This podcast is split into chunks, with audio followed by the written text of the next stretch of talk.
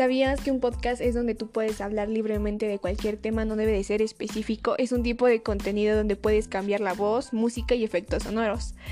Actualmente los podcasts que se hablan más en la adolescencia puede ser moda, emprendimiento, los videojuegos que actualmente se usan demasiado, asimismo como la gastronomía, la ciencia ficción, la sociedad, el feminicidio y muchos, muchos, muchos más también como puede ser el tema infantil, pero en la adolescencia el más destacado son los videojuegos.